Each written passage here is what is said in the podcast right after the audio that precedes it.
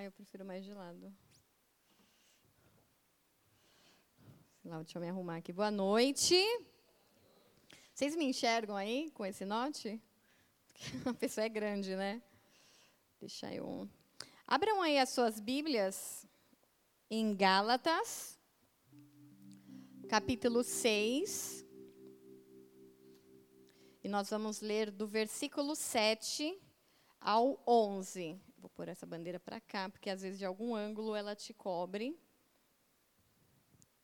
Vocês viram que, a, que vocês viram não? Vocês que estão aqui não viram, mas quem está em casa viu que a gente tentou colocar a Simone na caixinha. Tinha uma televisãozinha daquelas tipo de TV de rico que tem os os tradutores no cantinho, mas algo não deu certo e a gente vai tentar para o próximo culto de novo, né? É porque eu tive, a gente teve uma ideia para solucionar o problema e o pastor, eu tive uma, o pastor teve outra. Hoje foi a dele. Aí não deu certo. Poderia ter começado o caminho. Você vai ver, vai dar certo a minha ideia. Vamos lá. Gálatas 6, 7 a 11. Antes de, de novo, né? Antes de você se inclinar aí para ler a palavra, eu estou muito feliz de ver muitos rostinhos que eu não conheço pessoalmente, assim, de vir, sentar, falar. Quem aqui nunca conversou com a gente? Levanta a mão, só para eu poder. Olha isso! Eu estou muito feliz. Vocês sejam muito bem-vindos. O pastor fez aqui boas-vindas. Mas é uma alegria para nós não estarmos abertos e estar tá recebendo vocês. Que Deus os abençoe poderosamente, que vocês se sintam enxertados nessa família. Amém? Eu estou muito feliz mesmo. Então, agora sim, vamos lá. Gálatas 6, 7 a 11. Não se deixem enganar. De Deus não se zomba. Pois o que o homem semear, isso também ele colherá. Quem semeia para a sua carne, da carne colherá destruição. Mas quem semeia para o espírito, do espírito colherá a vida eterna. E não nos cansemos de fazer o bem, pois no tempo próprio colheremos se não desanimarmos. Portanto, enquanto temos oportunidade, façamos o bem a todos, especialmente aos da família da fé. Vejam com que letras grandes estou lhes escrevendo de próprio punho. Feche seus olhos por um momento. Senhor, em nome de Jesus, nós nos colocamos diante da tua presença, tanto aqui na igreja, como em cada igreja, cada lar sobre a face da terra, sobre cada lar agora conectados conosco nessa mesma palavra, nesse mesmo espírito. E, Senhor, em nome de Jesus, faz com que todo bloqueio, toda falta de entendimento, toda dificuldade, todo preconceito, ele caia por terra para que a sua palavra flua conforme a tua vontade, Senhor. E que seja Jesus ministrando aos corações, que as pessoas não se atentem à pessoa, Senhor, mas que em nome de Jesus elas te enxerguem, Senhor, nas palavras de vida eterna, Pai. Eu te eu coloco a minha vida diante do teu altar, coloco essa palavra e que em nome de Jesus ela seja transformadora nos nossos corações a partir desse momento. Em nome de Jesus Cristo. Amém. Amém. Glória a Deus. Bom, esses dias, eu, esses dias não, essa semana, estava em casa e a gente tentando aproveitar ao máximo o tempo de casa que está acabando, viu, gente? Esse tempo está acabando e literalmente para algumas pessoas está acabando mesmo. Glória a Deus, né? E aí eu aproveitando lá o tempo, falei, vamos ver alguma coisa legal. Aí pus lá no Netflix e tem um seriado lá, um, um mini seriado sobre a vida do tio Bill, carinhosamente chamado tio Bill pelos cristãos que estão estudando escatologia. Mas ele é chamado, o nome dele é Bill Gates, um cara um pouco rico, só o segundo mais rico do planeta com uma fortuna avaliada em 98 bilhões de dólares. Se a gente convertesse isso em reais, dava quase meio trilhão de reais. É dinheiro, hein, gente?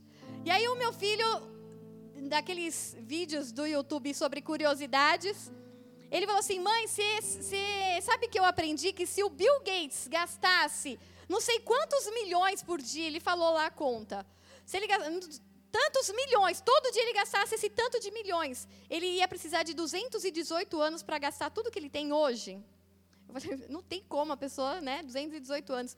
Eu falei, então é dinheiro, né? E aí eu estava assistindo lá, eu acho que são três ou quatro episódios só. E ele, de tão rico, tão rico, ele começou a ver que o dinheiro em si não tem muito sentido só o dinheiro pelo dinheiro. E ele começou há muitos anos atrás a fazer pesquisas para melhorar a vida das pessoas. Pesquisa para é, investir com vacinas, tratamentos, tipo ações beneficentes né, em, ao redor do mundo. E aí ele começou, como meta pessoal, a querer é, erradicar do continente africano a poliomielite, que hoje é, é, é alastrada por lá e aí ele investiu, e ele investiu bilhões de dólares do seu próprio bolso comprando vacinas para dar para as crianças. Só que em alguns lugares ele viu que mesmo investindo em treinamento de pessoas na área de saúde, em vacinas, e fazendo uma logística tal, em muitas regiões a polio estava aumentando até. E aí ele começou a pensar: eu não adianta só fazer a vacinação, eu preciso atuar na prevenção. Então, eu preciso atuar na área de saneamento básico, porque lá eles é bem aquele negócio de fosso, né? Faz cocô no fosso, depois recolhe e joga no rio, no mesmo rio que eles estão lavando roupa, no mesmo rio que as crianças estão brincando. Isso parece que é coisa lá da África, mas se a gente for em algumas partes aqui de Guarulhos, a gente vê algumas cenas assim. E aí ele fala assim: então eu preciso estudar uma forma de transformar saneamento básico nesses países. E aí, do próprio bolso, de novo, começou a investir, começou a fazer pesquisa, começou a, e contratou um engenheiro lá. E esse engenheiro falou assim: Meu, mas que projeto, tanta coisa para você investir, você vai investir em saneamento básico. Saneamento básico é privada e rede de esgoto. E aí o cara falou assim: Eu quero investir, eu preciso transformar a vida dessas pessoas, eu preciso que elas tenham saúde. Não é possível que em pleno século XXI crianças morram por conta de diarreia. Gastou lá mais bilhões de novo e aí esse engenheiro apareceu com uma máquina para ele gigantesca, talvez do tamanho desse galpão, e falou assim: "Tá aqui a solução da, da, do tratamento de do saneamento básico. Para cá vem, aí mostrava assim, para cá vem o, as fezes. Eu vou falar cocô, tá, gente? Porque, né, mãe de criança a gente fala cocô, fezes é estranho, parece eu não sou médica. Então aí vai, aqui vai o cocô e aí passa por um tratamento, é retirado toda a água, a água é tratada, é, é, é tratada mesmo, né, para virar água potável, tal. E aí o cocô vira tipo de um farelo, uma coisa só o cocô, sem água, sem nada. Tanto é que na, na apresentação dessa máquina, ela sai, faz todo o tratamento do cocô e aí sai a água na, na torneira. Aí falava para ele, ele vai ter coragem de tomar? E aí ele deu uma golada, tipo, uma golada assim. Ele só põe um copo na boca. Tipo aquele negócio de político, quando vai nas nossas regiões para ver que a água é zoada. Finge que tomou. Aí ele viu que realmente não tinha gosto de nada. Tal, aí ele tomou mesmo a água. E aí eles mostraram o que faziam, tal. Então era uma forma de reaproveitar a água do próprio cocô. Pensa, não é tipo do vaso, é do, do cocô lá. E aí mostravam que depois eles retiravam esse cocô e punham num container. E aí é que vocês vão entender onde eu quero chegar. Eu posso andar? Aí, eles abriram um container, aí o repórter está lá. Então, aí o engenheiro explicando para o repórter, porque é um documentário, esse, esse seriado é um documentário. E aí o repórter fala, mas e aí, o cocô sai de lá e vem para cá. E ele, olha, vem para cá. E aí ele abre a porta do container. Quando ele abre a porta do container, que tem aquele bando de resto de cocô, né, que é o cocô do cocô, não sei se para vocês entenderem, tem um monte de plantinha nascendo no meio daquele cocôzal. E aí o repórter vira e fala assim: "Mas como assim?" É, é, isso é o quê? É tipo fungo? É, aí o cara, não, é, é plantação mesmo. Surgiu do cocô. Aí o repórter, mas é plantação do quê? Porque ninguém planta nada no cocô. Vocês já trataram esse cocô? Esse daqui é o cocô do cocô. Aí o cara fala assim, todos esses. Aí mostra um monte de mudinha, de, de plantinha crescendo assim, ó. Dentro daquele container, dentro daquela sujeira. E aí o repórter pergunta assim, não como, né? Não dá para entender. engenheiro fala assim: tudo isso daqui é pé de tomate. Ninguém foi lá e plantou a semente do tomate. As sementes que a gente come foi processada, foi feita todas as coisas, mas a semente continuou lá. Então, você vai comer o seu tomate, a sua salada, o seu cheeseburger, tinha um tomate lá. A semente do tomate, normalmente, a gente come ela. Né? A não ser quem faça molho caseiro, que aí tira a semente, tira a, a, a casca. Mas, normalmente, a gente come o tomate com a semente. E aí o repórter falou assim, mas que loucura! Como que pode nascer de um cocosal? Vocês estão entendendo um cocosal que eu estou falando, né? Depois vocês entram lá para vocês verem que é um, é um seriado interessante no meio do cocosal nascer pé de tomate.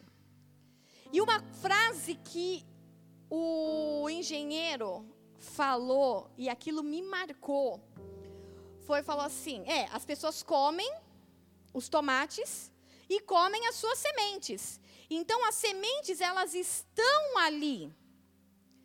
As sementes, elas estão dentro de você. Uma hora, essa semente vai frutificar. Mesmo que pareça improvável, mesmo que ela já nem faça mais parte de você, mesmo que ela esteja distante de você, mesmo que você tenha passado, tenha comido, tenha deixado o seu rastro e continuou caminhando, a sua semente, a semente que estava dentro de você, ela vai frutificar um dia. Pastora, mas isso é loucura. Porque tem coisas que chegam na nossa mão e passou, foi um tempo. É, mas as sementes estão dentro de você. As sementes continuam dentro de você. Então esse cara, ele investiu bilhões de dólares para fazer uma máquina para levar para países da África, para tratar a rede de esgoto, para fazer uma rede de saneamento. E a explicação que ele ouve do engenheiro ali, ó, é que no meio desse cocosal tem semente e as sementes elas brotam. Você pode ter esquecido da semente que você semeou, você pode ter esquecido e ter deixado para trás essas coisas, mas a semente continua dentro de você. E esse as sementes estão ali do engenheiro. Ela mexeu comigo, porque o Senhor começou a me ministrar com coisas simples. E ele começou a falar assim: Juliana, as sementes estão aí dentro de você. E aí a gente parece que a, a, viúva, né, diante do profeta, não, mas eu não tenho nada, a não ser um pouquinho de óleo, um pouquinho de farinha. Parece que a gente não tem nada, parece que diante de tantas coisas no mundo, parece que diante de tantos desafios, parece que a gente não tem nada, mas o Espírito Santo começou a falar assim: não, a semente está aí dentro de você. As sementes estão aí. Então isso começou a me trazer ensino e isso começou a me trazer esperança. E aí em 1 João 5,19 diz assim: Sabemos que somos de Deus e que o mundo todo está sob o poder do maligno. Só para vocês entenderem, eu não quero diminuir a, a, criação de Deus, não é essa a intenção, mas é, é João está falando aqui, ó. Nós somos de Deus, nós não pertencemos a este lugar, nós temos um DNA divino, nós viemos da mão de Deus, nós temos o Espírito de Deus dentro de nós. E aí ele fala: e o mundo está sob um poder maligno. É como se o mundo tivesse um cocô. O mundo está difícil, o mundo está esquisito, mas dentro de você tem semente, mesmo nesse mundo de cocô. Simplificando. Mateus, você vai entender o porquê. Mateus 13, 36 diz assim. E nós vamos ler até o versículo 43. Mateus 13, 36. Então, ele deixou a multidão, falando de Jesus, e foi para casa. E seus discípulos se aproximaram dele e disseram: Senhor, nos explica essa parábola aí do joio no campo.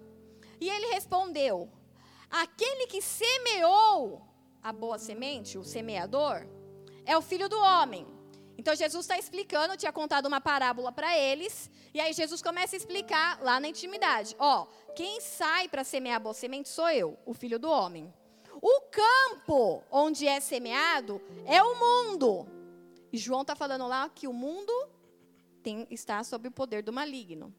E a boa semente então, aquele que vai ser lançado no meio desse mundo esquisito, ou no meio de um cocosal, ou no meio de uma sujeira, ou no meio de impureza, essa boa semente, são, são quem essas boas sementes? Os filhos do reino.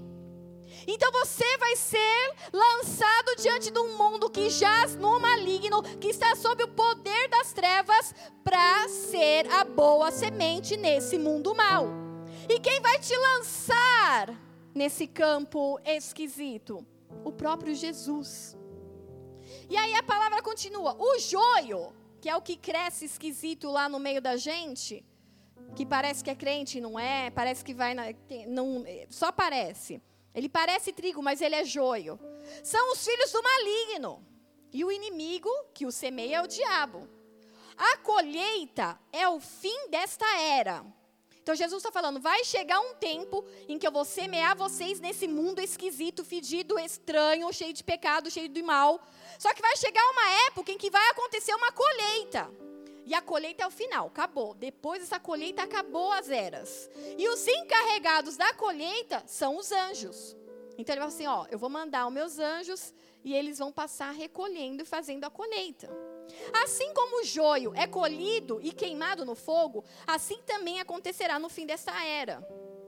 Então, aquele que parece que é trigo, mas é joio, aquele que parece que é de Deus, mas foi plantado por Satanás, tem alimentado e se alimentado das coisas das trevas. Aquele que teve a oportunidade de se arrepender dos pecados, mas preferiu aí agarrar bem agarradinho o seu, o seu orgulho, a sua, a sua razão, a sua, eu tenho a razão, eu tenho né, as suas virtudes próprias, a sua soberba, a sua, a sua, o seu tudo. Você vai ser considerado joio. E aí, na hora dessa colheita, em que o Senhor vai recolher, os anjos vão recolher o joio e o trigo, o joio vai ser lançado no fogo. E um fogo que não se apaga. Um fogo que é eterno.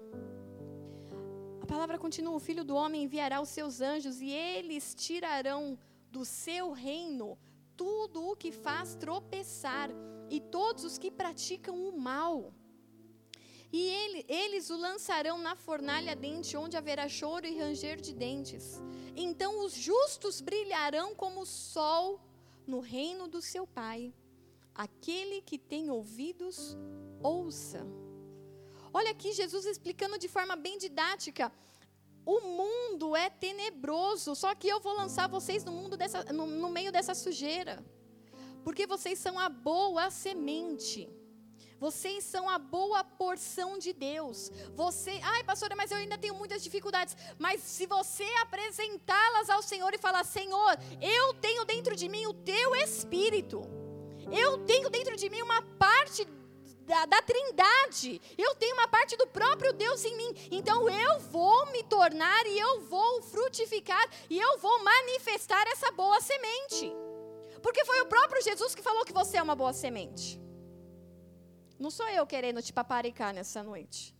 Porque normalmente eu, é o contrário. A gente vem com umas, lutinha, umas luvinhas de boxe né, pancada. Eu não estou querendo inflar o seu ego, ah, falando você é bom. Não, Jesus falou que não tem ninguém bom, mas ele te chamou de boa semente, mas ele te avisou, eu vou te lançar no campo e esse campo é sujo.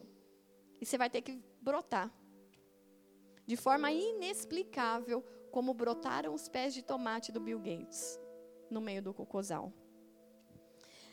Um exemplo prático de como você é semente e que você, por onde passa, deveria manifestar aquilo que foi colocado por Deus dentro de você, é um outro programa que eu também, a gente também gosta de assistir em casa, que é o CSI.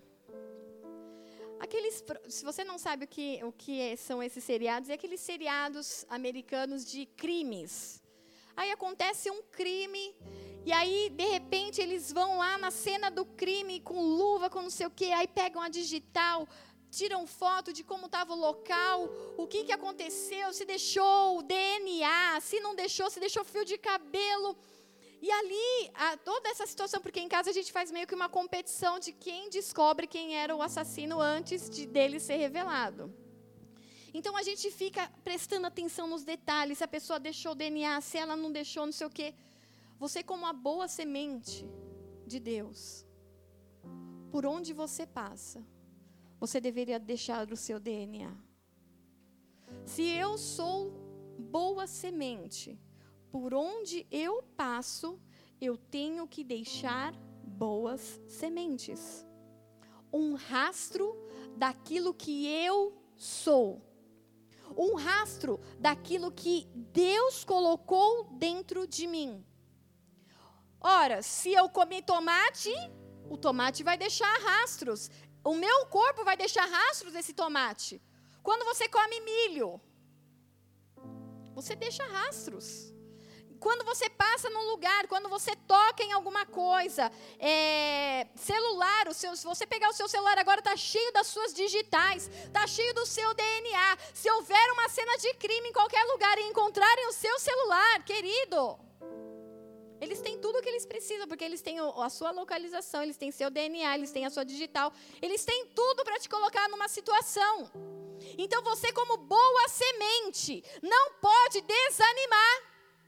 Porque você vai ter que alastrar Cristo por onde você passar. Você vai ter que alastrar e deixar marcas de Deus e sementes de Deus por onde você passar. E não dá para você desanimar nesse caminho. Não dá para você falar assim: ah, eu cansei de ser semente, cansei de deixar pedaços de mim com as pessoas. As pessoas exploram, as pessoas abusam, elas tiram da gente. É verdade. Mas a palavra diz: não nos cansemos de fazer o bem, porque ao seu tempo colheremos, se não desanimarmos. Pastor, então você está me convidando para ser um bocó. Que seja um bocó, mas um bocó salvo. Porque que, que adianta ser um esperto queimando no inferno? O que, que adianta ser um milionário, um bilionário queimando no inferno para a eternidade? Ah, pastor, está pregando contra a riqueza. Não, não estou pregando contra a riqueza. Estou falando aqui de situações. Você é uma boa semente e você não pode se cansar de fazer o bem. Você não pode se cansar de buscar e deixar rastros de onde você passa. Se, você, se nós tivéssemos essa mente de sermos uma boa semente todos os dias, uma meta, para quem eu vou fazer o bem hoje?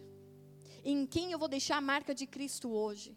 E enquanto você não abençoar alguém, enquanto você não cuidar de alguém, enquanto você não tratar alguém, você não dorme, você não descansa. Porque eu não posso passar um dia em vão, sendo a boa semente de Deus, ficar guardada dentro do celeiro. Porque a semente foi feita para ser semeada. Ela não foi feita para ficar dentro do celeiro. Então não desanime, porque toda a semeadura tem processos, tem etapas, tem desafios, tem improváveis. Para mim, a coisa mais improvável é nascer um pé de tomate dentro de um container cheio de restos de cocô. E Deus está falando assim: a semeadura, os processos, os improváveis vão vir. Para você pode ser improvável uma vaga de emprego sem uma faculdade. Deus pode te fazer brotar. Para você pode ser improvável se casar não vejo ninguém. Deus pode fazer brotar. Tomara que não seja no meio do cocosal, né? Misericórdia. Não, eu, eu profetizo para vocês, homens e mulheres cheirosos de Jesus. Mas coisas improváveis nas mãos de Deus é tão simples quanto as prováveis para nós, é tudo a mesma coisa. Para Deus não há nível de dificuldade. Criar um sistema solar, uma galáxia, os planetas e fazer acontecer um bom encontro entre um casal é a mesma coisa para Deus. Para mim é improvável eu criar qualquer coisa, sequer uma estrela. Mas a gente já tentou dar de casamenteiro, fala a verdade. Né? E também não deu, também. É Deus falando, não é, daí é, é comigo, não é com vocês. Salmo 126, 6 diz assim: Aquele que sai chorando enquanto lança a semente, voltará com cantos de alegria, trazendo os seus feixes. Tá difícil, tá apertado, mas qual é a sua missão como boa semente? É sair para semear? Então vai, mesmo que seja com lágrimas, porque as suas lágrimas elas regam a semente. Você vai chorando, porque o vai chorando quer dizer que você não vai desistir. Quer dizer que a impossibilidade não vai te parar. Quer dizer que a improbabilidade não vai te parar. Quer dizer que aquilo que é difícil, aquilo que é etapa, aquilo que é desafio, aquilo não vai te parar, porque você vai. Ah, mas está doendo? Vai. Ah, mas eu estou com medo? Vai. Ah, mas eu tenho. Vai. Você é semente, espalhe essa semente por onde você passar, porque quando você voltar, e não fala o tamanho do campo desse, não, não fala o tamanho desse campo, né? É a pessoa que sai lançando. O tamanho do terreno, o tamanho do campo é bem, é bem individual, é bem a medida que o Senhor tem para cada um. Talvez o vai lançando a semente de um são dois meses, para outro dois anos, para outro um, um, uma geração. Para cada um é um tempo, mas vai. A palavra não fala assim, se o terreno for curto, aí você sai lançando a semente, deixa o teu choro por. Não, não importa. Aquele que vai, aquele que lança a semente, mesmo que seja em lágrimas, ele voltará com cantos de alegria. Porque a, o fato de você sair da zona de conforto, ou você sair do vitimismo, ou você sair daquilo que já está programado por Satanás e seus demônios. Ah, ele não vai aguentar, ele é um fracassado, deixa ele aí. Você sai dessa área. E por você sair dessa área e romper nessa área, o Senhor vai lá e te honra.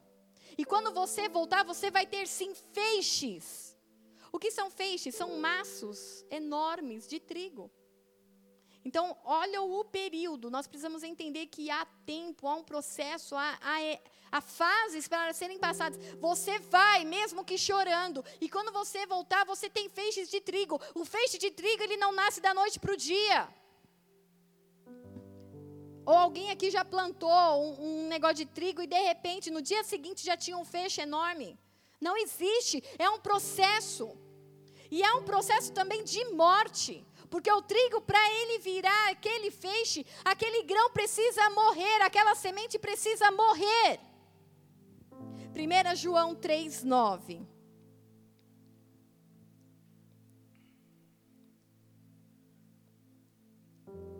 Todo aquele que é nascido de Deus não pratica o pecado, porque a semente de Deus permanece nele ele não pode estar em pecado porque é nascido de Deus.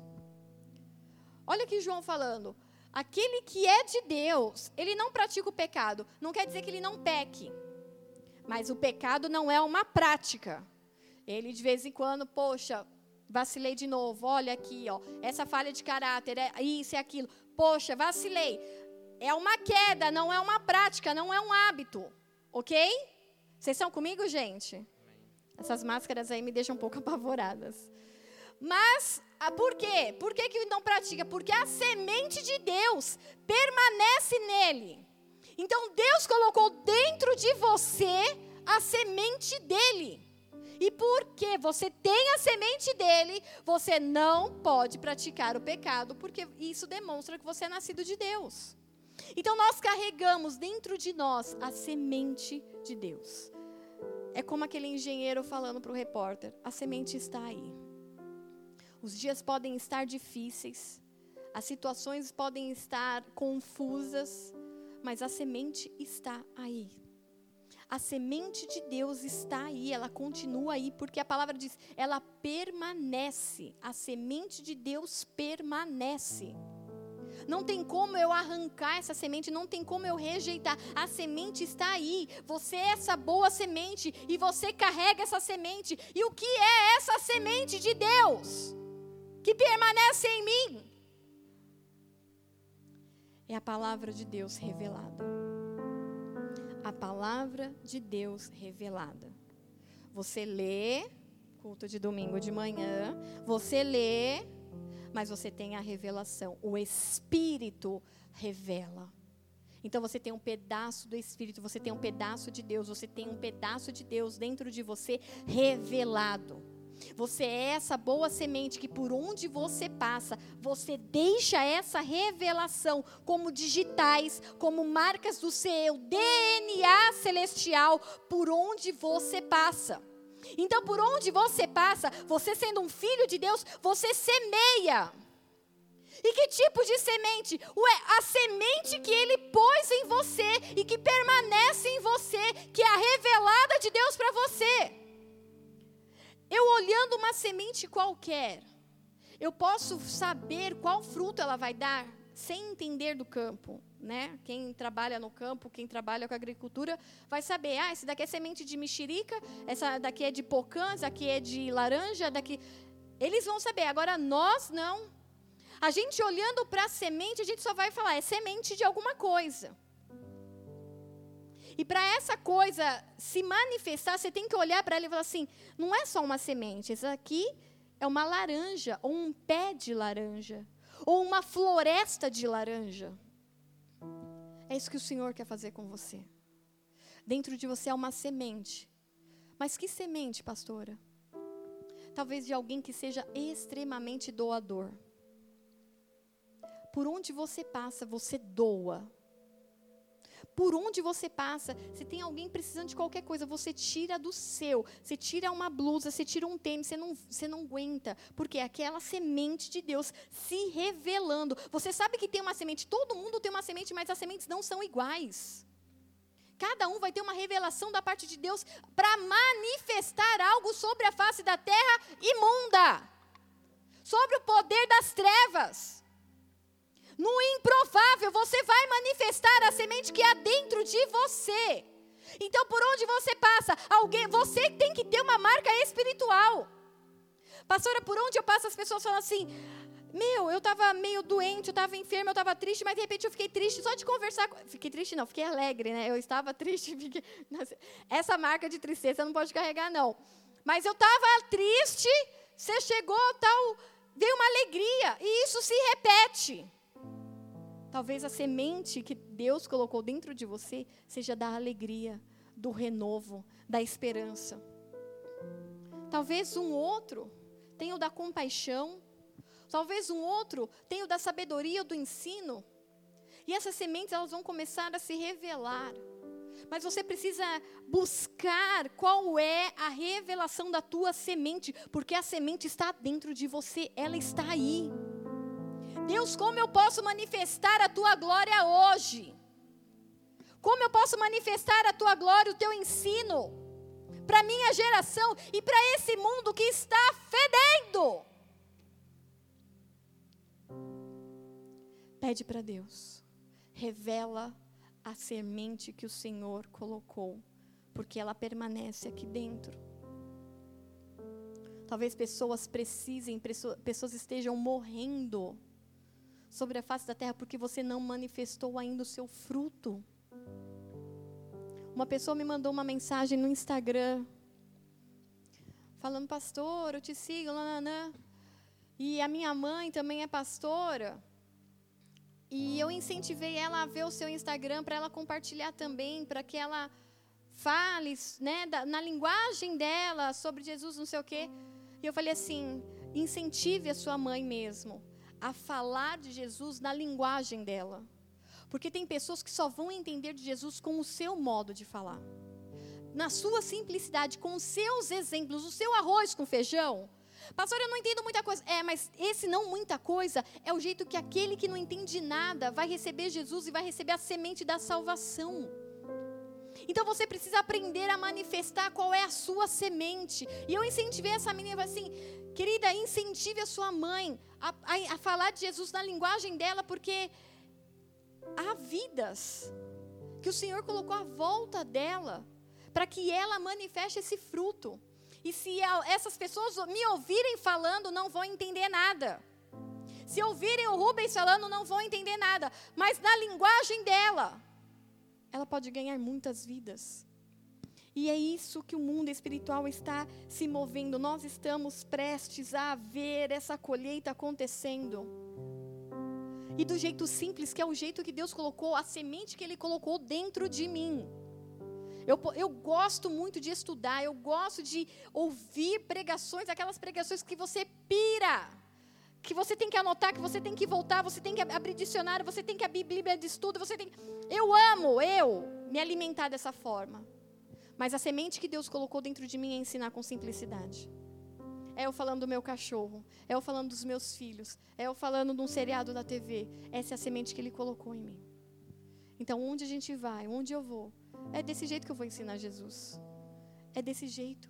E como e qual é a semente que está dentro de você? Como você tem manifestado para esse, esse mundo o que Jesus colocou para você carregar? Você é essa boa semente, você carrega essa semente com uma revelação de Deus.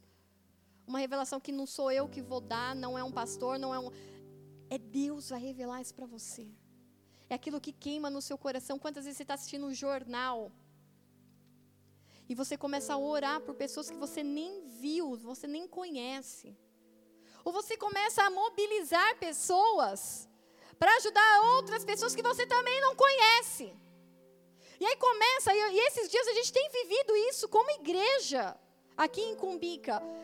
Põe uma foto de um neném. A gente precisa de fralda. Da onde é o neném? Não interessa. É um neném. E aí vem fralda, vem roupa, vem não sei o quê. Aí o neném tem mais roupa que toda a família junto. E aí surge um outro neném.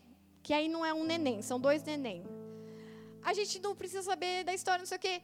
Aí começa um movimento e assim tem sido, da gente não precisar sofrer histórias tristes, você não precisa se comover com histórias tristes, você simplesmente manifesta a semente que Deus colocou dentro de você.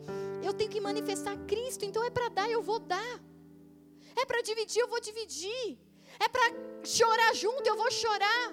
É para se prostrar junto, a gente vai se prostrar. Qual é a semente que Deus colocou dentro de você? Então você tem que manifestá-la. Porque talvez o corpo esteja faltando e esteja sentindo essa falta desse alimento, essa vitamina que só você vai produzir. Quantas pessoas que começaram a vir na igreja nessa época de pandemia, vir na igreja entre aspas, vir na igreja virtual. Mas elas começaram a entender, e esses que estão aqui é justamente o fruto disso, começaram a entender, peraí, tem uma coisa espiritual acontecendo. Eu não posso ficar fora disso. E aí pessoas que nem tinham reunião ainda de ministério, não tinha igreja aberta, não começaram a se envolver nas células online. Começaram a serem ministrados e cuidados por líderes online. E aí o Rafael, o Rafael é, é a prova disso hoje, pegando escala no áudio. Aleluia, o Tiago deve estar chorando lá na casa dele de alegria. Mutante também. Por quê? Porque há necessidades de frutos. E quem tem os frutos? Quem tem a semente. Então há necessidades no corpo da igreja física, há necessidades no corpo da igreja espiritual, há necessidade na vida do seu irmão, que talvez você esteja com a resposta, você esteja com a semente.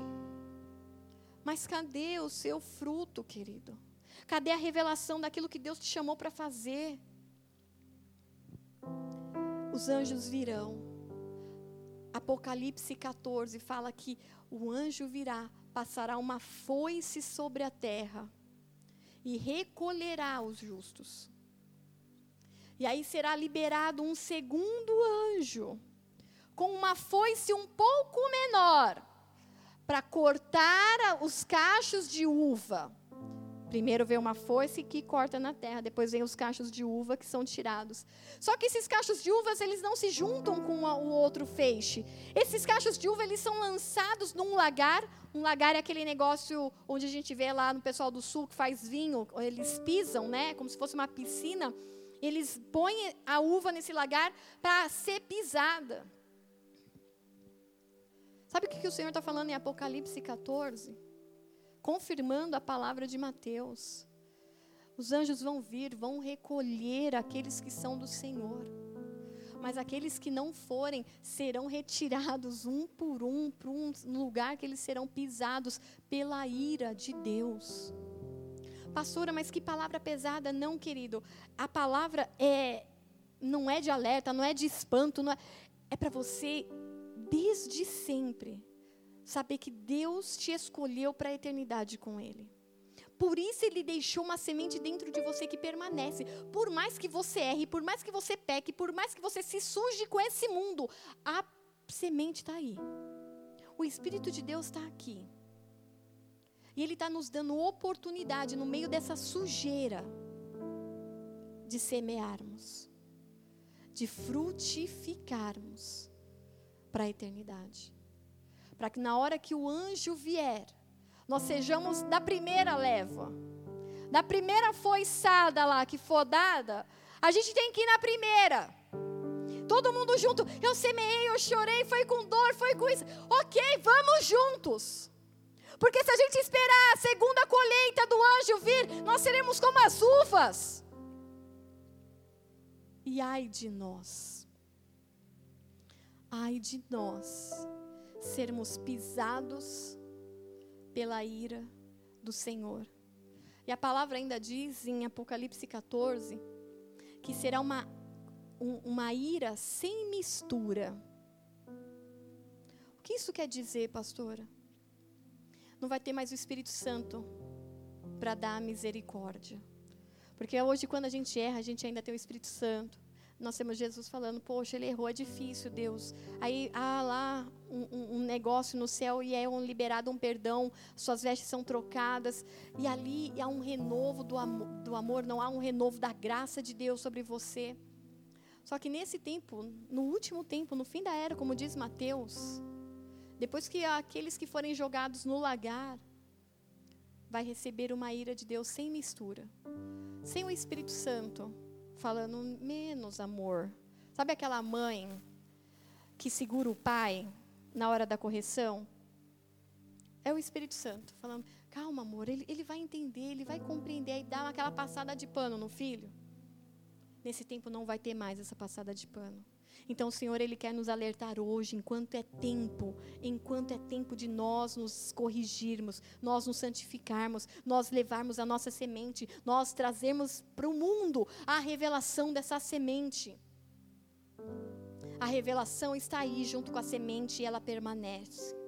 O projeto de Deus compactado para a sua vida o seu DNA, os seus sonhos, os seus projetos, tudo aquilo que Deus tem para você, Ele põe nessa semente e enxerta ela dentro de você. Aí você pergunta, mas eu não sei o que eu faço da vida, eu não sei, eu não tenho sonhos. Eles estão dentro de você. Eles estão nessa semente. Talvez você não consiga enxergar os sonhos de Deus, mas enxerga a semente primeiro. Enxerga aquilo que Ele colocou dentro de você e que permanece e comece a olhar por fé. Uma vez eu vi um, um cara falando: eu olho para sementes e eu não vejo sementes, eu vejo florestas.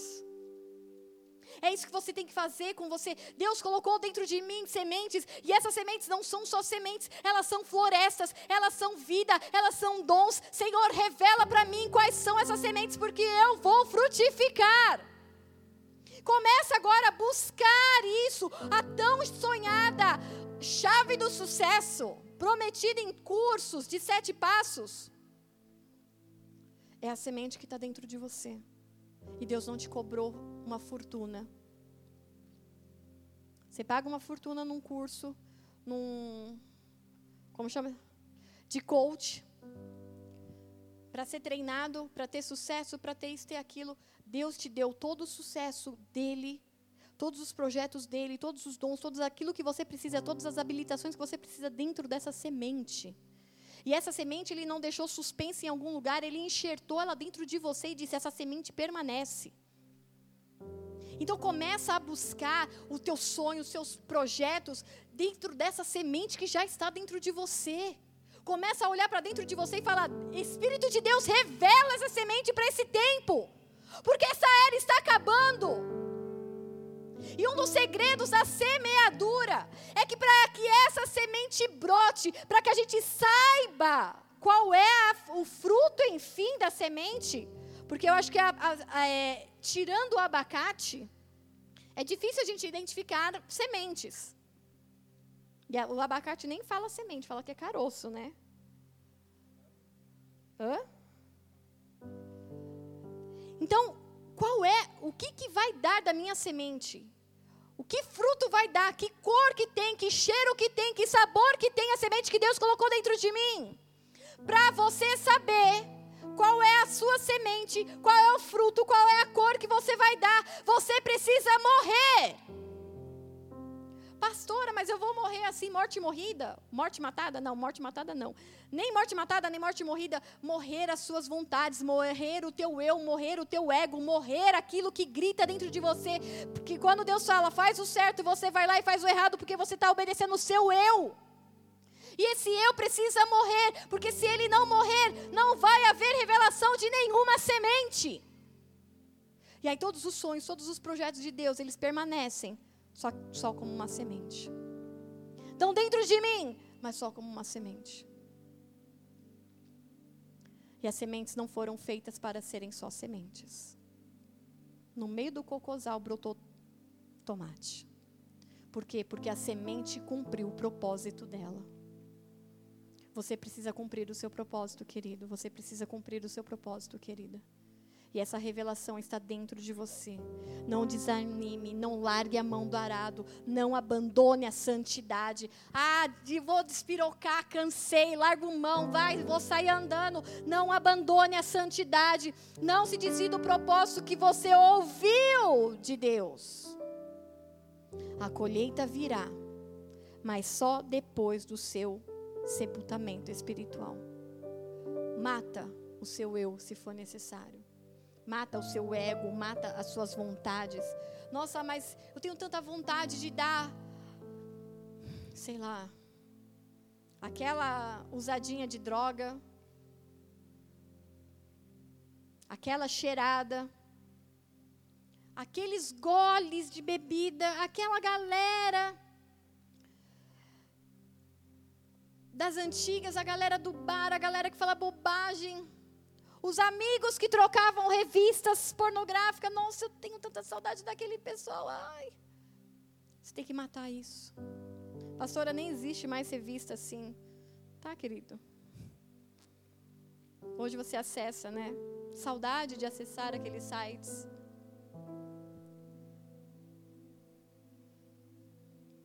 Saudade de acessar pornografia, saudades de fazer aquilo que o seu eu gosta. É isso que você precisa matar. 1 Pedro 1, 23 diz: Vocês foram regenerados. Regenerados. Generados é, o, é a geração que nasceu. Então vocês nasceram de novo, vocês renasceram. Não de uma semente que morre ou que é perecível, que estraga, mas de uma semente imperecível essa semente, ela não estraga, não tem data de validade, por meio da palavra de Deus, viva e permanente. Olha aqui 1 Pedro falando, Olha, vocês renasceram. Quando aceitou Jesus, quando o sangue dele veio sobre você, é uma nova vida, são novas escolhas, é uma nova visão, é um novo jeito de pensar. O mundo você guarda, você retém, você passa por cima, você humilha. Com Cristo é diferente. Com Cristo você se humilha, você levanta o outro, você abre mão, você perde. Mas sabe por que isso acontece? Porque a semente que vocês receberam não é uma semente que tem data de validade. Sabe quando a gente pede alimento não perecível? É um alimento que não estraga fácil. Ninguém doa aqui na assistência é, peixe, é, linguiça do açougue. Por quê? Porque é perecível, isso estraga rápido. E Pedro está falando justamente isso. A semente que está com vocês, ela não tem uma data de validade, tipo assim, ó, tem que, senão vai estragar, vai feder, não. Mas a semente que vocês receberam, ela é imperecível. Por quê? Porque por meio da palavra de Deus, aquilo que ele determinou para você, a revelação que ele tem para você, aquilo que é o sonho, o projeto, o DNA que ele tem para você, foi colocado por Deus por meio da palavra, ela é viva e permanente, não vai mudar. Essa semente que Deus implantou, essa semente que Deus se enxertou em você, ela não vai mudar. Mas para que você possa viver, ela é necessário que você morra. Eu recebi a semente. A semente não estraga, mas eu preciso morrer para que essa semente vingue. Porque senão ela vai permanecer ali. Sem estragar? Sem estragar, mas ela é só uma semente. Uma semente de laranja não alimenta e não faz suco para ninguém. Não dá sombra para ninguém. Uma semente de um abacateiro ou de uma oliveira é só uma semente, porque ela não dá óleo, ela não dá abacate, não dá sombra, não faz nada para ninguém. Então você tem a semente, é uma esperança que você precisa ter nos dias maus. Mas você precisa se lembrar: não adianta somente ter a semente, eu preciso manifestar essa semente. Manifestar os sonhos e os propósitos colocados dentro dessa semente. Você morre, mas a revelação de quem você é para Deus é eterno. Eu morri, minhas vontades morreram, a minha carne morreu. Ai, mas Deus, Ele sabe quem eu sou, porque foi Ele que colocou a semente dentro de mim. Marcos 4, 27 diz assim: Noite e dia, quer ele durma, quer se levante, a semente germina e cresce, embora ele não saiba como. A terra por si só produz o grão, primeiro o talo, depois a espiga, e então o grão cheio de espiga. Logo o grão fica maduro, o homem vem, passa a foice, porque chegou a colheita. Então nós não entendemos, o texto está falando aqui, olha, o, a, a, o processo do fruto crescer na terra, não é simples. O cara vai lá, noite dia, quer dormir, quer levanta, não importa o que você faz. Quando você semeou essa semente, ela vai frutificar sozinha. Por quê? Porque há uma ordem espiritual da parte de Deus. Você pode não olhar, você pode ficar olhando ela 24 horas, ou pode não fazer nada. Isso vai brotar. Então o que, que nós precisamos entender? Porque a nossa mente não entende os processos invisíveis de Deus. Mas como assim está lá na terra, a gente não está vendo? Você não está vendo, mas a palavra está falando. A, a, a, semente germina, cresce, depois dá o talo, dá o grão, o grão dá o talo, o talo a espiga, a espiga o, o, o grão cheio de espiga. Há um processo. Você não está vendo nada, você só vê quando a espiga já está para fora. Mas um processo interno e invisível aconteceu. E é justamente isso que o Senhor quer nos ensinar. Os processos invisíveis você pode não entender, mas confie que eles estão acontecendo. Esses processos espirituais, eles estão acontecendo. As transformações, os seus pedidos de oração, as suas lágrimas, aquilo que ninguém vê, é invisível para nós, mas Deus está sob o comando de todas as coisas há uma dor, há uma angústia, ninguém vê, ninguém sabe. Ok, talvez naturalmente seja invisível, mas o teu Deus é o Deus que tudo vê. Então compreenda os processos invisíveis. Porque não são visíveis, a gente tem a mania. Eu tenho que ver, eu tenho que tocar, eu tenho que saber, eu tenho que acompanhar. Isso vai contra aquilo que é a fé. Porque a fé eu creio. E eu creio naquilo que eu não vejo. É a prova, fé, é a prova daquilo que não se vê. Pensa chegar para um CSI numa cena de crime. Ai, tem uma prova de crime. Cadê? Não, mas você não está vendo. É por fé.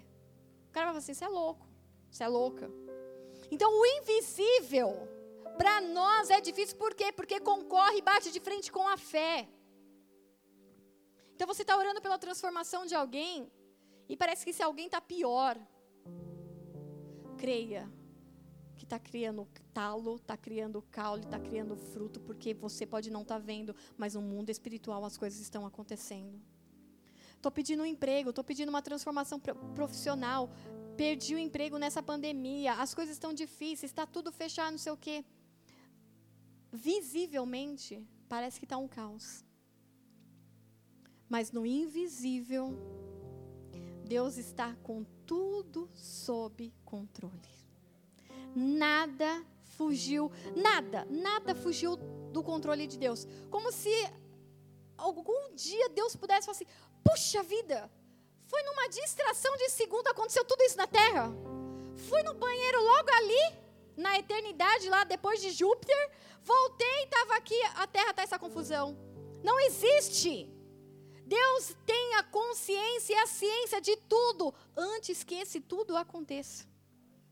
Então tá difícil? O seu visível, o Deus invisível está com tudo sob controle. E tendo tudo sob controle, ele já sabia de tudo que você ia precisar, antes mesmo que você precisasse. E ele colocou todas as ferramentas do céu dentro de você através de uma semente. E os céus estão aguardando a manifestação dos filhos de Deus. A natureza, toda a criação, está todo mundo esperando. Tem florestas por vir. Tem fogo por vir. Tem palavras proféticas por vir. E onde estão os que vão florestar? Onde vão deixar esse mundo menos caótico? Onde estão os profetas? Onde estão aqueles que carregam fo o fogo? Onde estão aqueles que partilham do pouco ou do muito? Se tem pouco ou se tem muito? Onde são aqueles que deixam um rastro de bênção? Por onde eles passam? Alguém foi abençoado, alguém recebeu alguma coisa, alguém recebeu uma palavra, alguém recebeu um abraço, alguém recebeu um presente, alguém recebeu algo. Por quê? Porque a semente que está dentro dele não deixa ele passar em branco. Por onde ele passa, ele deixa marcas.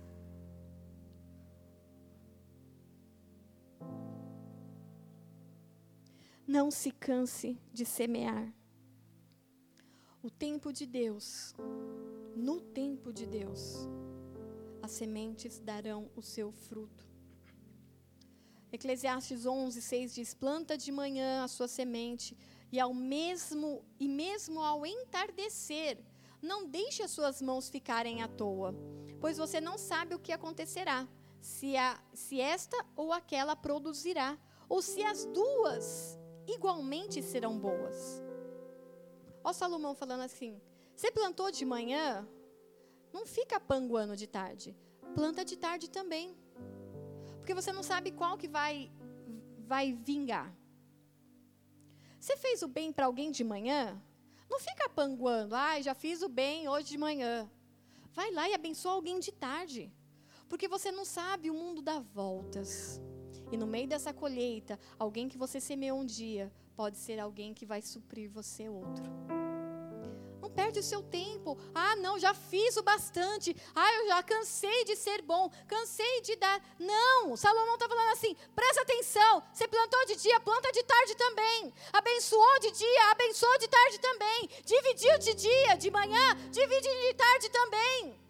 Porque você não sabe as voltas que o mundo vão dar. Um dia é você levantando alguém, mas o outro dia esse alguém vai ser usado por Deus para te levantar também. Então que você tenha uma rede de sementes por onde você passe. Por onde você passe, você possa ser lembrado. Cara, dividiu comigo a cesta dele. Cara, eu estava com uma dificuldade X, Y, Z. Sentei com uma pessoa, a pessoa, meu, tirou do dele. E aí o mundo dá aquelas voltas. E de repente aquela pessoa que um dia foi suprida, ela se torna supridor porque a semente já estava dentro dela, ela só começa a manifestar. O texto que nós lemos de Gálatas 6. Não se deixe enganar. Aquilo que o homem semear, aquilo que está dentro de você, aquilo que se manifesta de você, é o que você vai colher. Ah, eu tenho. Eu, a minha linguagem do amor é presentes. Mas você é um mão de vaca do caramba. Você não dá nada para ninguém. Como que você vai colher? Ai, a minha linguagem do amor é palavras de afirmação. Você é a pessoa que não dá um elogio para ninguém. E aí você quer que alguém te dê e te ame com palavras de afirmação. Ah, você é uma bênção. Aí você, ai, sou mesmo. Você nem para retribuir, você também, querido. Você é uma bênção. Não, você só quer. Então não adianta ser você que só é o das irmãs lá, dá, dá, só quero para mim. Gálatas tá falando assim: acorda. Não dá para vocês enganarem Deus. Porque aquilo que você sai espalhando é o que você vai voltar colhendo. Então, se você é um fofoqueiro que sai espalhando sementes, você vai voltar colhendo aquele fruto. Se você é, é como diz, não egoísta, é ganancioso, egoísta, tudo para você, você não divide nada, tudo é teu, tudo é teu, o universo é teu. Deus fez Adão e você só na face da terra. E aí você vai, onde você passa, você deixa que essas marcas de DNA de egoísmo. E aí o mundo dá aquelas voltas. E aí, de repente você precisa, e aí você vai começar a colher o quê? Mãos e portas fechadas. Então não adianta você querer plantar confusão e querer colher paz. Não dá para enganar Deus. Por quê? Porque Deus é o dono da semente, Deus é o que espalha a semente, Deus é o dono do campo. Então, Ele é dono de tudo, Ele está vendo tudo. Não dá para a gente enganar Ele. A gente pode enganar um amigo, outro, fingir de bonzinho, mas Deus, a palavra diz: não se deixe enganar, larga de vocês serem bobos. Vocês não vão conseguir enganar Deus. Então nós precisamos despertar isso. E o texto fala que semeia para a carne, se você semear para a carne, você vai colher destruição. Mas se você semeia para o espírito, colherá a vida eterna. Por quê? Porque vai vir anjos, haverão anjos, haverá o dia em que esses anjos irão e farão a colheita. E a colheita será eterna. Depois da colheita não dá para decidir, ah, eu, eu queria ir para o céu. Então a decisão até a colheita é decisão de eternidade. Você pode decidir hoje onde você vai passar a sua eternidade. Não nos cansemos de fazer o bem, pois no seu próprio tempo colheremos, se não desanimarmos. Portanto, enquanto temos oportunidade, façamos o bem a todos. Por isso que eu, eu, eu não vou mais ficar quando eu fazia aqueles apelos que a gente precisa de alguma coisa, eu não vou ficar falando, ai, é pro Léo, é pra Bruna, porque a Bruna e o Léo, eles são da nossa família, eles são isso, são aquilo, e a gente vamos cuidar de alguma situação A, hipoteticamente. E B, não sei o que, eles precisam. E aí você tem que fazer aquele somebody love para comover as pessoas para ajudar. Não. Acabou esse tempo. A gente vai falar, por quê? Porque a palavra diz: façamos o bem a todos. Você não tem que saber para quem é.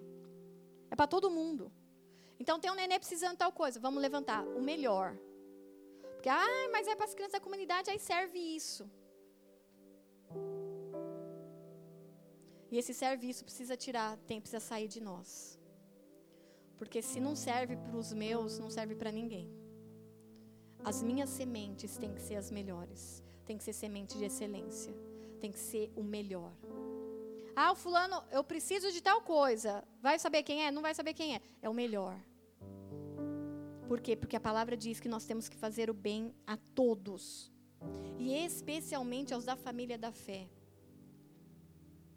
Cuidar de quem está do nosso lado. Quem está caminhando. Quem está saindo junto para lançar semente, chorando, quebrado, doído, destruído. Mas não abatidos eternamente a gente vai cuidar, vamos nos cuidar. Qual a necessidade? Vamos, vamos trazer para perto. Nesse tempo de pandemia, a gente pôde ver a igreja se movendo, doando cestas, cuidando de pessoas. Pessoas que nem se manifestaram, estou precisando. A gente entendeu que eles estavam precisando. Fulano, vai lá, leva a cesta para fulano. Mas ele não pediu, não interessa, leva a cesta para fulano. Tá bom, pastor? Eu levo. E não leva só a cesta. Pega uma, uma feira com o Tiago, manda o Tiago entregar a feira para o fulano. Entrega não sei o que para o ciclano. Entrega umas carnes ali, porque, né, para ajudar na, na... E a igreja se moveu nesse período. Pessoas receberam dentro das suas casas o cuidado, o amor de sementes que estão se manifestando sobre a face da terra. E olha quando Paulo termina de falar esse texto, essa parte. E vejam com que letras grandes eu estou escrevendo isso de próprio punho. Tipo, eu imagino a carta de Paulo vindo com uma letrinha pequenininha e de repente ele começa a escrever enorme. Põe um asterisco, põe umas setinhas, grifa de caneta neon e fala: Isso daqui é importante. Paulo ele quis dar um destaque. Peraí, prestem atenção cuidem daqueles que são de casa, façam bem para todo mundo, não desanimem. Vai ter gente que vocês vão dar e a pessoa vai sair andando. Vai ter gente que vocês vão orar, vão cuidar, vão tirar os piolhos, vão e vai sair andando. Não desanima, continua cuidando, continua tirando piolho de ovelha, continua tratando, continua dando banho, continua tirando o cheiro do mundo, tirando o cheiro de fedor. Continua, não desanima. Porque se você desanimar já era. Então não desanima, vão vir falar que não vale a pena, que isso e que aquilo. Não tem problema, porque nós ouvimos o som que vem do céu. Nós recebemos uma semente e essa semente vai se revelar dentro de nós para o mundo. Podre, mas para o mundo. A semente, para se tornar então aquilo que ela foi chamada, a revelação da semente é só depois da morte e Deus vai manifestar. Porque nós temos crido que Ele depositou tudo isso dentro dessa semente. E aquilo que era só espiritual, aquilo que era só um projeto, aquilo que era uma ideia de Deus, ela se torna física e real dentro de nós. Os teus sonhos, eles não são hipotéticos para Deus. Não são aquelas bolinhas de quadrinhos tipos de pensamento, será que vai dar certo? Para Deus, a partir do momento em que Deus falou, isso é real dentro de nós, fisicamente e espiritualmente. Então há sonhos e projetos que não só sonhos, não são somente sonhos. Ele é a realidade de Deus para você física dentro de você, através dessa semente, e ela precisa se manifestar. Você precisa se manifestar. 1 Tessalonicenses 5, versículo 14. Exortamos vocês, irmãos, a que advirtam os ociosos, confortem os desanimados, auxiliem os fracos e sejam pacientes para com todos. E nessa noite eu vim fazer exatamente isso.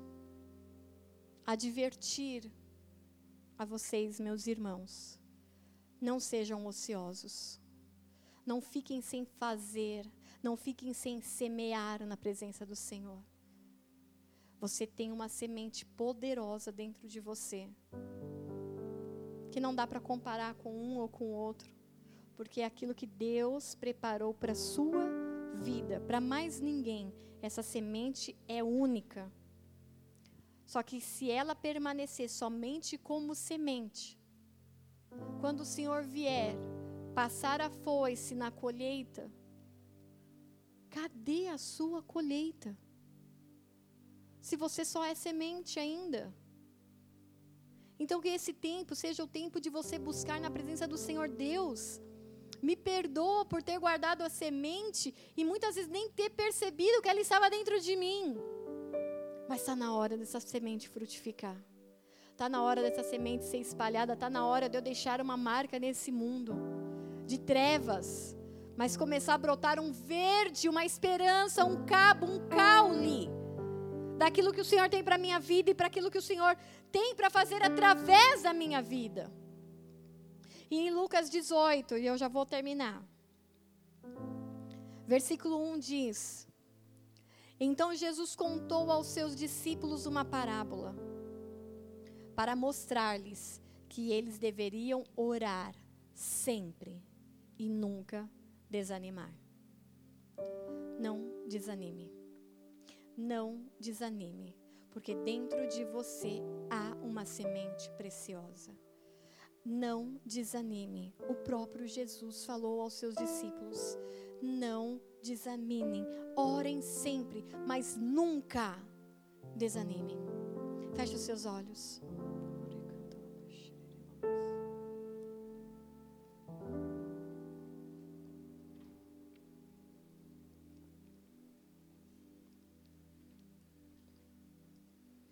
Eu quero fazer duas orações nessa noite.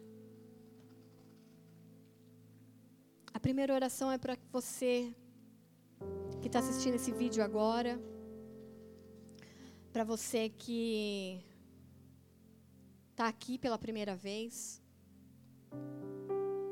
e que você quer manifestar o que Deus tem na sua vida neste tempo.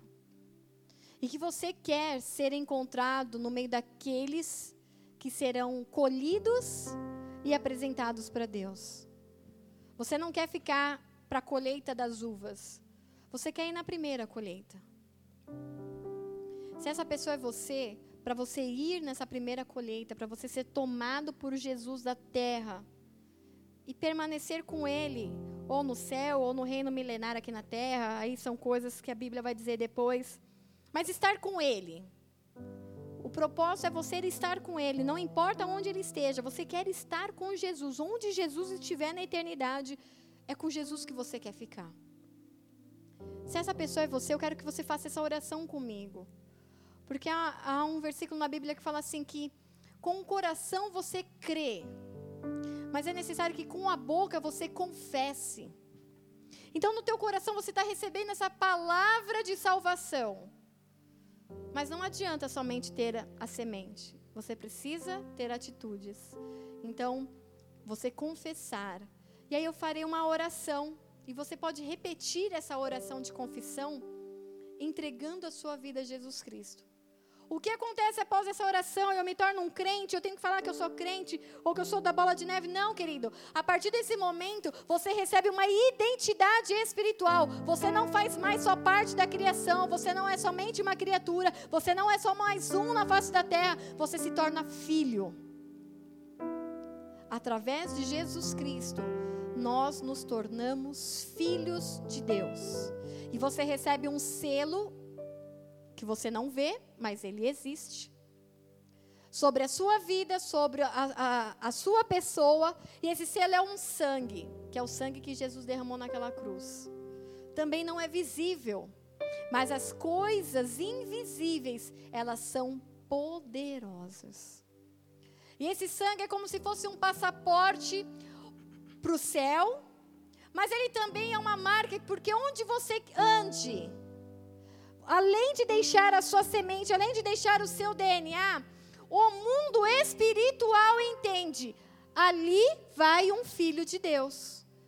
Mas como os demônios e os anjos sabem? Porque há uma marca de sangue sobre ele. Você não vai ver por onde você passa, mas por onde você passar, anjos e demônios olharão para você e saberão: esse daí é de Cristo. Então eu quero te convidar nessa noite. Se esse é o teu desejo de passar a eternidade com Jesus, pastor, eu não sei como vai ser essa eternidade. Tudo bem. O importante é você saber com quem você quer passar. Porque não haverá meio termo, não haverá purgatório, não haverá um tempo de castigo e depois recupera. Não.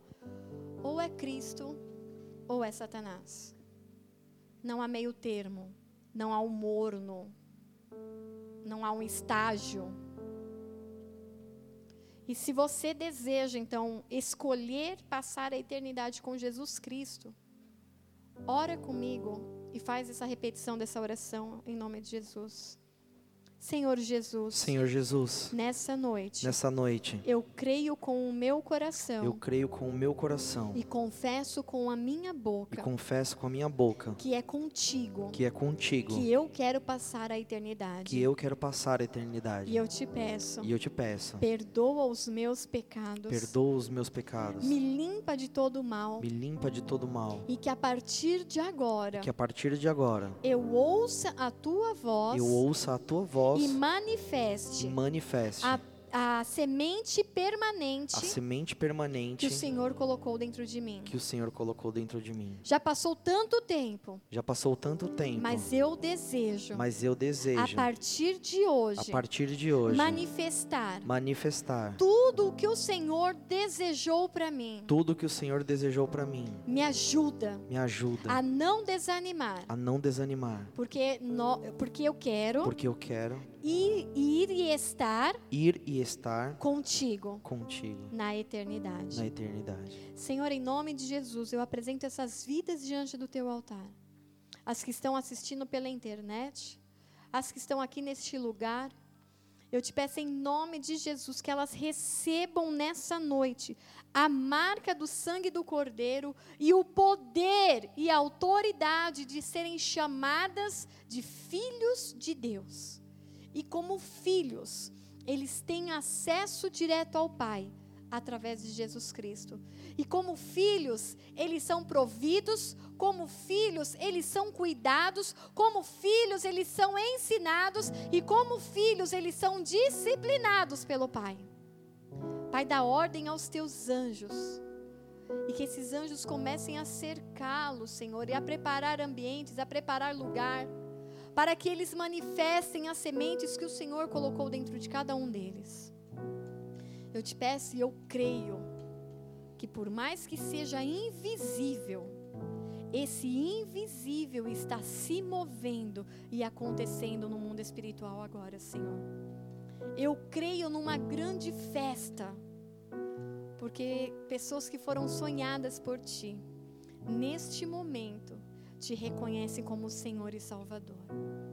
Marca essas vidas, marca essas histórias, dá experiências pessoais com Teu Espírito. E que esse primeiro amor nunca desanime, nunca se apague. Em nome de Jesus Cristo. Amém. Amém, querido. Você que aplauda o Senhor, amém. Você que fez essa oração ou aqui ou na sua casa. Na sua casa deve estar aparecendo agora aí o número do Boas-Vindas, o WhatsApp do Boas-Vindas. Nós queremos te conhecer, nós queremos orar com você, nós queremos te ensinar aquilo que você precisa ser ensinado e mostrar que nós não somos uma instituição religiosa, nós somos a família de Deus aqui na terra. E nós queremos caminhar com você, mesmo que por esse tempo online, mas nós queremos te conhecer. E se você está aqui nessa casa, há, lá no fundo a gente vai estar com alguém do Boas-Vindas, alguém com a prancheta, o Washington, né? Você está? O Washington ele vai estar lá atrás com o tablet, ó. Vocês podem olhar lá o tabletzinho piscando. Ele quer anotar seu e-mail, seu telefone, uma forma da gente ser a sua família, da gente te indicar um líder para te acompanhar, para estar com você, para estar orando junto com você, para frutificar junto com você, para ver o invisível se tornar visível, em nome de Jesus. Se coloca de pé.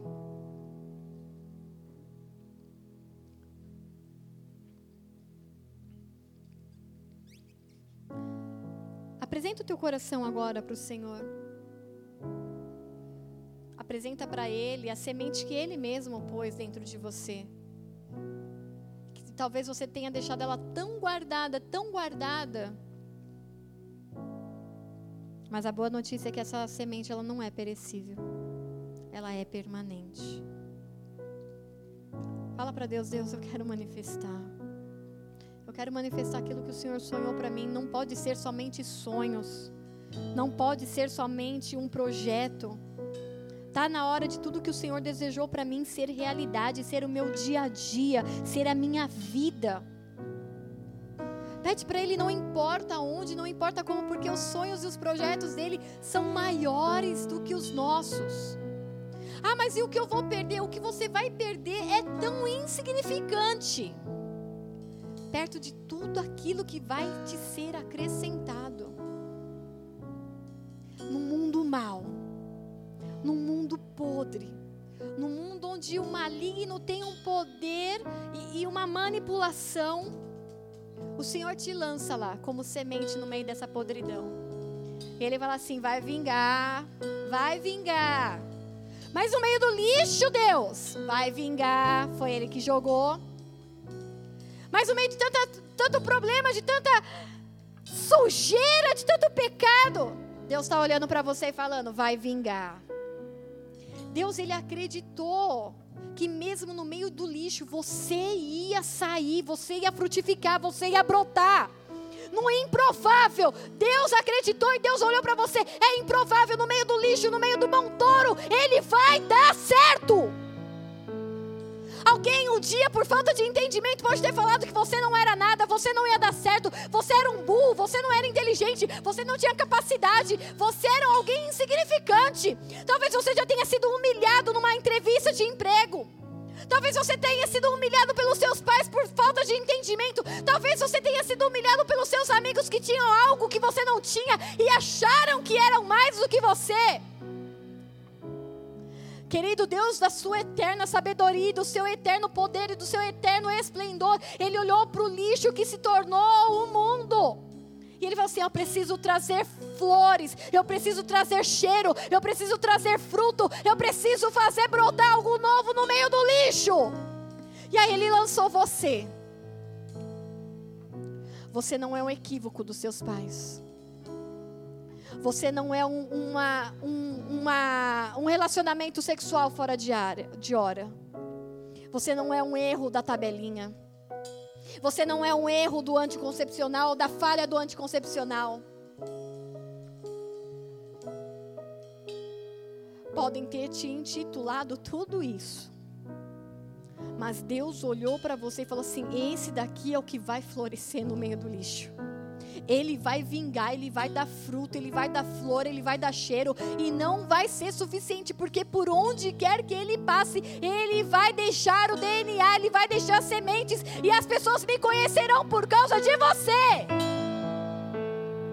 Então começa a falar com Deus, abre a tua boca, não é visível para mim e nem autível, eu não preciso saber. Esse é um assunto de pai e filho. Chega em Deus e fala: Eu fiz tudo errado. Tudo que era lixo, eu me tornei um. Eu era o cocô lá ao invés de ser o pé de tomate.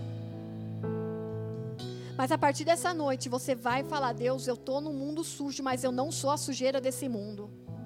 Eu estou no mundo de pecado, mas eu não sou o pecado desse mundo. Eu estou no mundo que faz tudo errado, mas eu não sou errado nesse mundo. Eu vou buscar a santidade, eu vou buscar frutificar e eu vou buscar a semente. Em nome de Jesus, abre os seus lábios. Adore ao Senhor, mas ore também ao Senhor.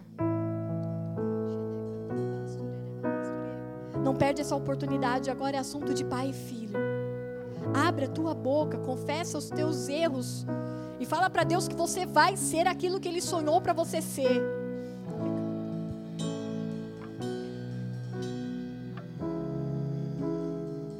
Quero ser verdadeiro, me esvaziar de mim. Quero ser alguém, meu orgulho deixar. Quero ser alguém um dia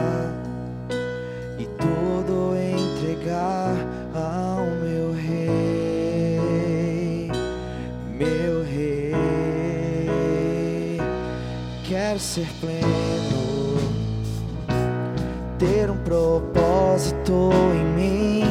Quero ter virtude,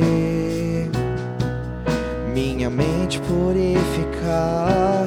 Quero ser livre hoje e todo entregar ao meu rei,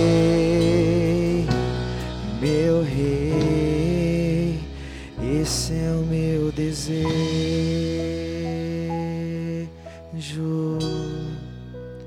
esse é o meu prazer. Esse é o meu desejo. Usa-me, Senhor.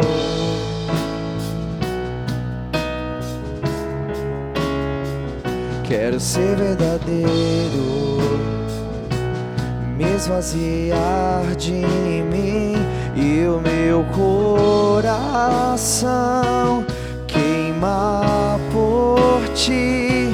Minha vida é só para ti,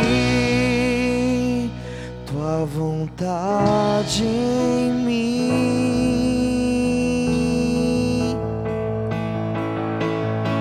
Esse é o meu desejo,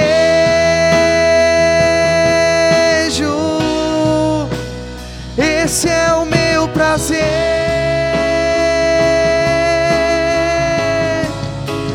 Esse é o meu desejo. Usa-me,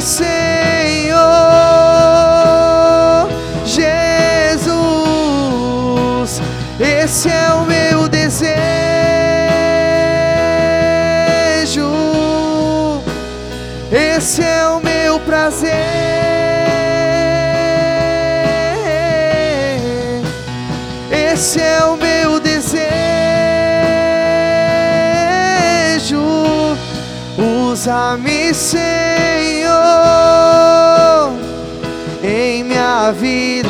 Posso ver, toma-me, eis-me aqui.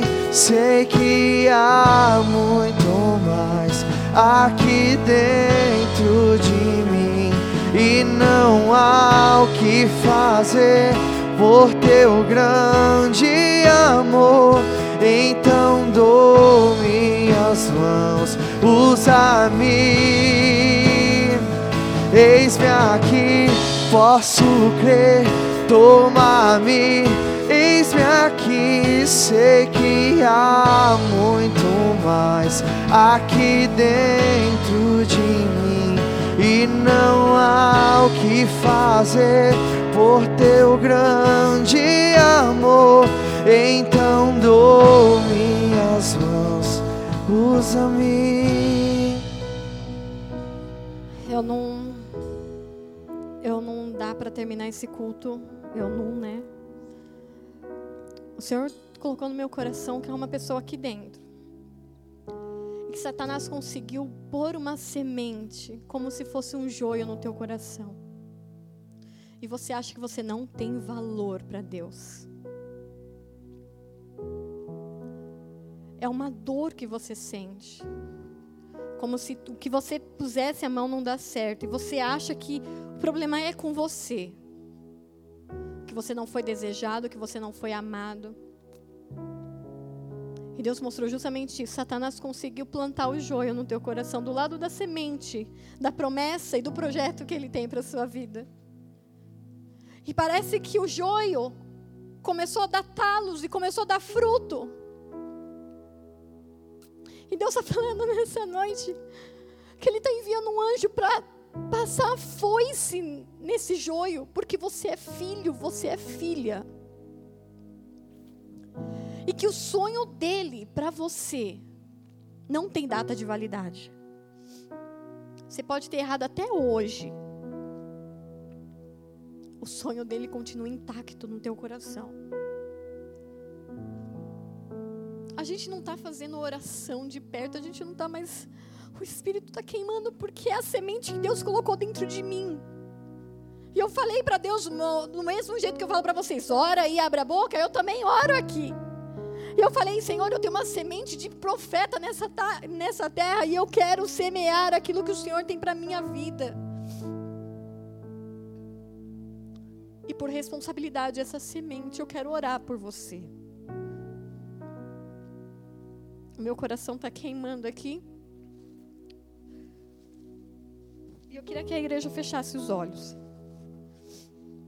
Porque se essa pessoa é você e você está aqui dentro, eu quero orar por você. Eu quero dizer que há uma semente dentro de você que vai frutificar, que é a semente que o Senhor colocou dentro de você. Em nome de Jesus.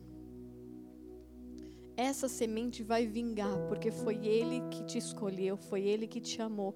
E não importa, não importa o que te falaram. É mentira sobre verdade. A mentira está sendo destruída nesta noite pelo Espírito de Deus. Ele vai te reconstruir e reconstruir o que você chama de caos da sua vida. E do mesmo jeito que o mundo em Gênesis estava em caos, e Deus colocou tudo em ordem, é isso que Ele vai fazer. Há um Gênesis dentro de você nesse momento, há um Gênesis sobre você neste momento. O Senhor vai reconstruir as áreas destruídas da sua vida. Se essa pessoa está aqui, vem aqui na frente que eu vou orar por você. Eu acho que o YouTube já foi, já desligaram, não sei. Mas a gente vai continuar orando, orando, adorando. E eu vou orar por essa pessoa. Em nome de Jesus, porque meu coração está queimando. E não é possível que ela esteja tão longe daqui. Nós vamos continuar orando e eu vou estar aqui embaixo, te esperando. Quero ser pleno, ter um propósito em mim. Quero ter virtude, minha mente purificar. Quero ser livre